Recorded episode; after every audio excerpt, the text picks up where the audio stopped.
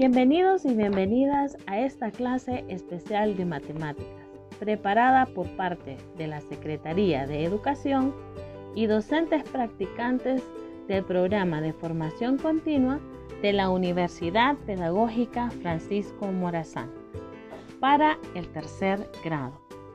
En el campo de atención especial para reforzar su conocimiento necesario es esta asignatura. Comencemos.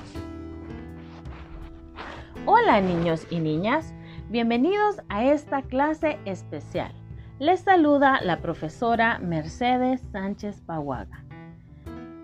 Y tengo el gusto de compartir con ustedes hoy acerca del tema Clasifiquemos sólidos geométricos, segunda parte.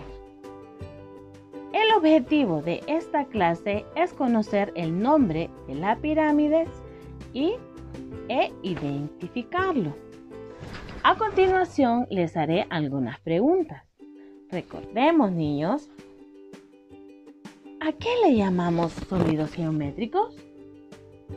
¿Saben cuál es la clasificación de los sólidos y cómo podemos clasificarlos? ¿Cuál es el parecido y cuál es la diferencia entre cubo, sólido rectangular y la pirámide? Le llamamos sólidos geométricos a un campo que tiene un elemento y dispone de tres dimensiones, alto, ancho y largo. Los cuerpos geométricos, también llamados sólidos, ocupan lugar en el espacio y por tanto tienen volumen. Les mencionaré el nombre de los sólidos que ya conocemos. Cubo, esfera, sólido rectangular. ¿Sabían que los sólidos tienen elementos? Podemos observar que en la página de trabajo donde dice escriba el nombre de los elementos que corresponde, podemos observar la imagen de un rectángulo. Hay una flecha apuntando a algunas partes del sólido. La primera señala la vértice y la segunda flecha señala la arista. Luego observamos al cubo y también podemos ver en la imagen que hay dos flechas que señalan las dos partes del cubo. Estas se llaman superficies planas. Los sólidos se clasifican en dos grupos, grupo A y grupo B. A continuación les haré mención los que están en el grupo A. Esfera, el cilindro, el cono, tiene superficie curva y plana. Y la superficie plana también se llama cara. En el grupo B, los sólidos no tienen superficie curva. Las pirámides tienen una cumbre. Para identificarlos podemos investigar cada sólido completando la tabla. La tabla en la eh, que contestaremos las siguientes preguntas.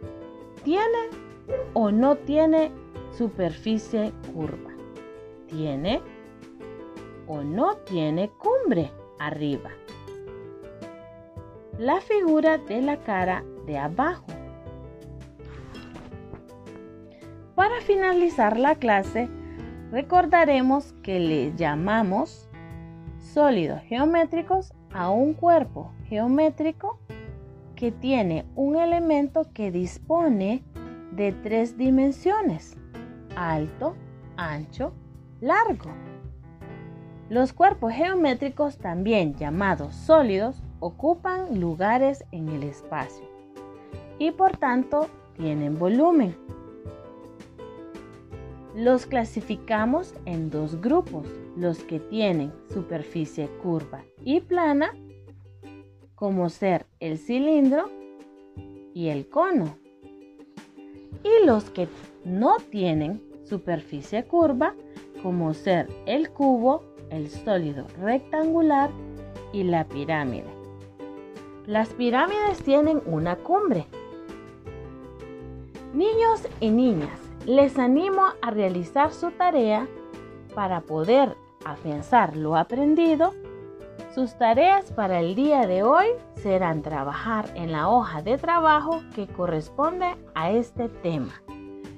Y la hoja de trabajo en la hoja número 93.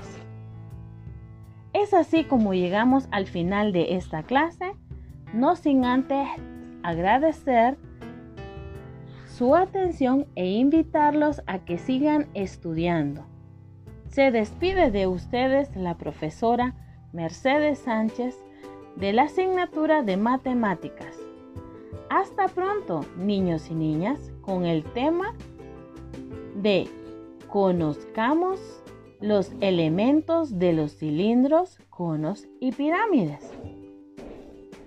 Este programa ha sido producido de parte de la Secretaría de Educación de Honduras en colaboración con los docentes en práctica del programa de formación continua de la sede de Tegucigalpa de la Universidad Pedagógica Francisco Morazán, con el propósito de apoyar los niños y niñas de nuestro país en desarrollo de los campos lúdicos. Hasta pronto, niños y niñas, con el siguiente tema de matemáticas. Hasta luego.